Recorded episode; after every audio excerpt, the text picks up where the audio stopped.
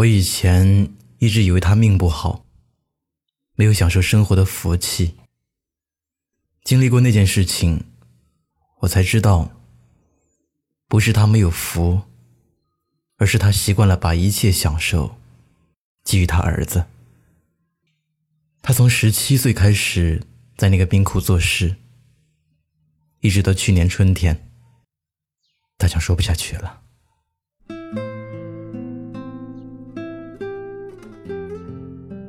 你好，我是程东，这里是路人酒馆。本期故事来源：青年文摘。帮老乡大江搬家，在整理一堆旧书籍的时候，大江蹲在地上，呜呜大哭起来。大江打开的是一个笔记本，上面记着日常开支，一笔一笔清晰到一块钱的早餐。三块钱的午餐。稍后，大江讲述了关于他和父亲的一段往事。大江的家在徐州乡下的一个村子里，在他的记忆里，父亲一直在徐州火车站附近打短工，难得回家一次。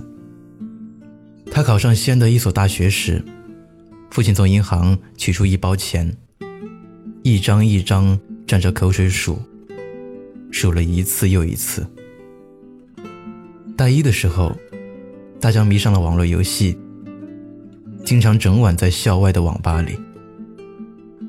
他虽然感觉有些虚度时光，但身边的同学都差不多，不是打球就是看电影，或者上网打游戏。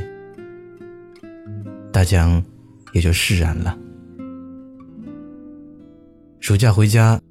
大江在村子里待了几天，感觉特别无聊，就忐忑地对父亲提出想去他那里玩几天，至少那里有网吧。父亲竟然破天荒地答应了。远远的，大江就看到父亲等在火车站的出口。经过一年大学生活的洗礼，大江第一次感觉父亲在人群中是那么扎眼。衣服破旧，还宽大的有些不合身。他提醒父亲：“衣服太旧了。”父亲说：“出力干活的，又不是坐办公室，穿那么新干嘛？”他又说：“那也太大了。”呀。”父亲又说：“衣服大点儿，干活才能伸开手脚，不然一伸手，衣服就撕破了。”让大江没想到的是，在二零零三年，月入就有四千多元的父亲，竟然住在一栋民房的阁楼里，只有六七平方米。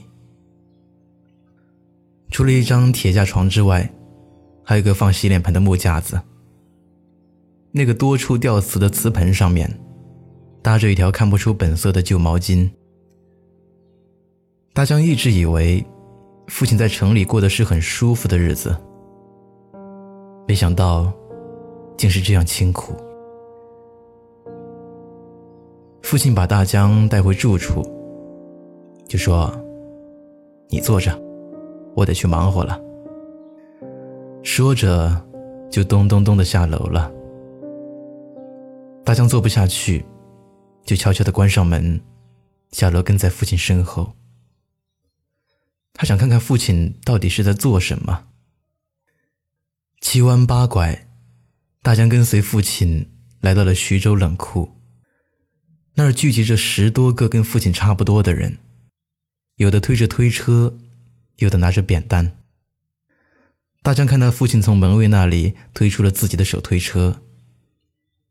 正在这时，一辆大货车进入大院儿，父亲和大伙儿。一起跟在车后面涌进去了。几分钟后，大江看到了父亲。他弓着腰，扛着大大的纸箱，走几步，停一下，用系在手腕处的毛巾擦额头的汗，再前行几步，把背上的纸箱放到手推车上，接着又奔向大货车。又弓着腰扛来一个纸箱。如此反复七次后，父亲推着那辆车向冰库走去，弯着腰，双腿蹬得紧紧的。几十米外的大江甚至看到父亲腿上的青筋。原来父亲赚的是血汗钱，他惆怅不已。他向门卫打听，搬一次货能有多少钱？门卫告诉他，五毛钱一箱。大江心里算了一下，父亲一次运了七箱，赚三块五毛钱。大江当天下午就回家了，他不再想着上网。他的眼前总是晃动着父亲暴跳着的青筋。他还算了算，自己在网吧浪费了多少父亲的汗水。返校的时候，父亲又从银行卡里取出厚厚的一沓钱，数了数，交给了大江。大江数了一下，说：“这学期时间短。”有两千就够了。说着，分出一半留给父亲。这一天，大江下定决心做个好儿子，做个好学生。但他的这种想法很快成为过眼云烟。当那些旧日的玩伴又吆喝着去网吧，当他有意无意看到魔兽游戏图案，他内心总是忍不住躁动。终于，他又一次走进网吧。国庆节的时候，室友们组织去 K 歌、去酒吧，还去洗了桑拿。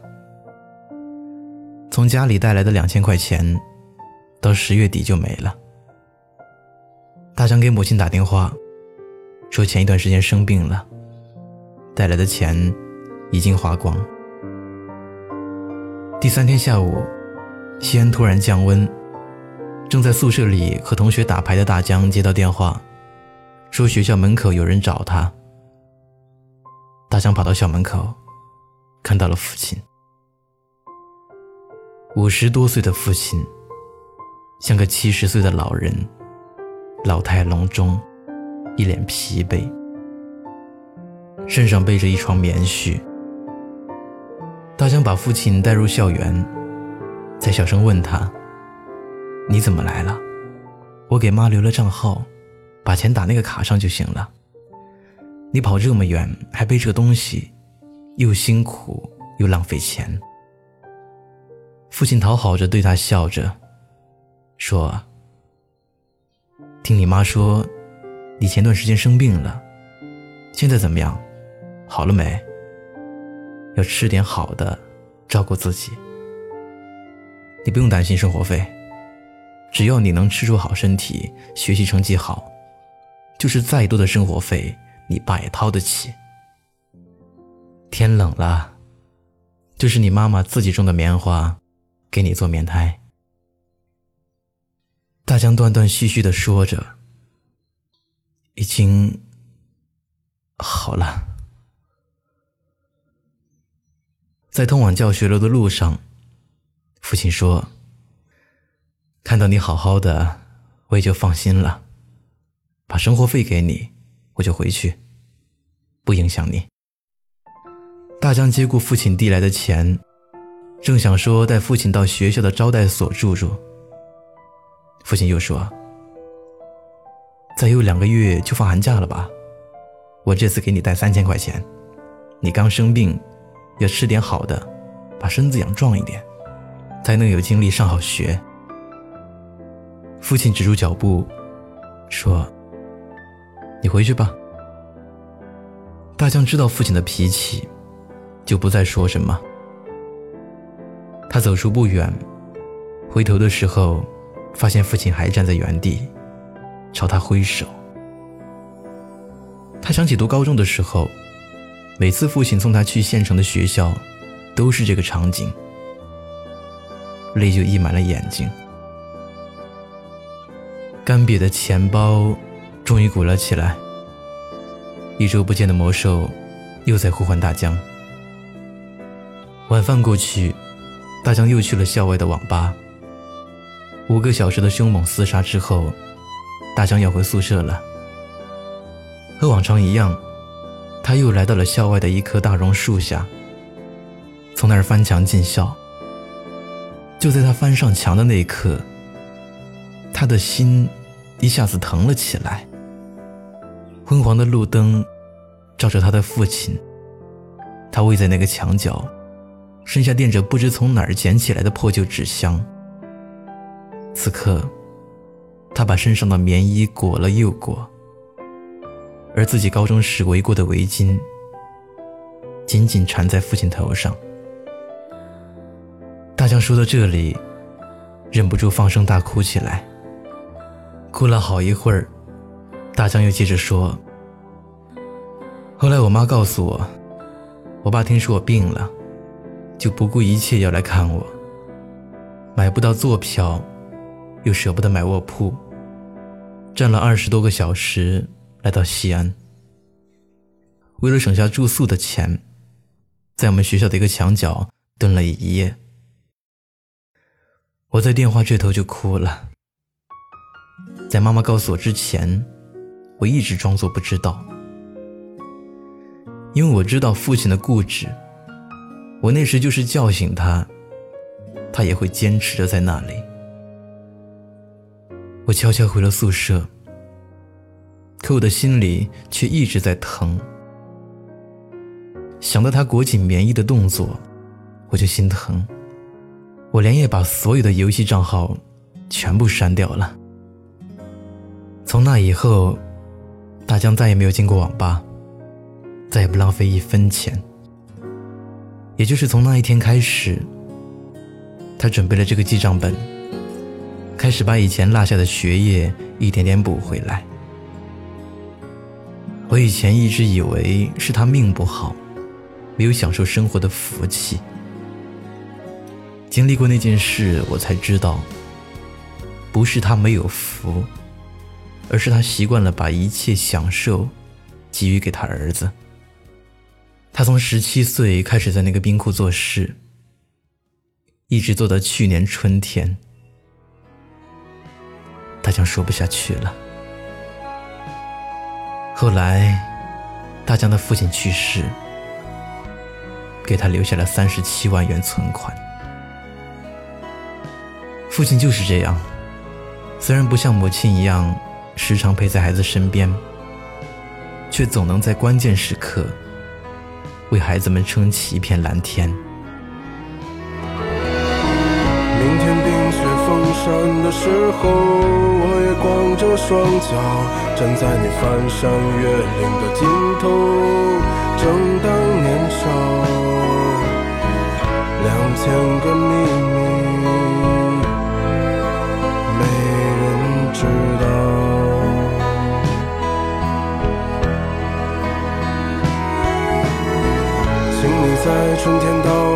时候，轻轻歌唱，唱一首关于冬天的歌谣，漫漫长长，鸽子啊，我在你温暖。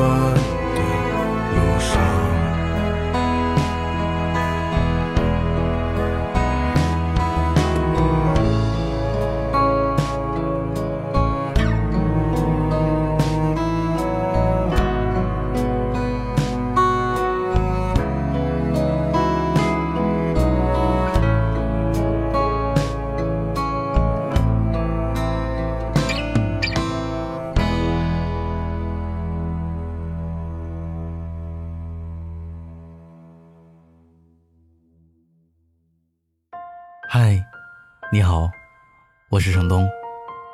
今天你过得还好吗？你可以在微信里搜索公众号“南方的冬”，只要你需要，我都陪在你身边。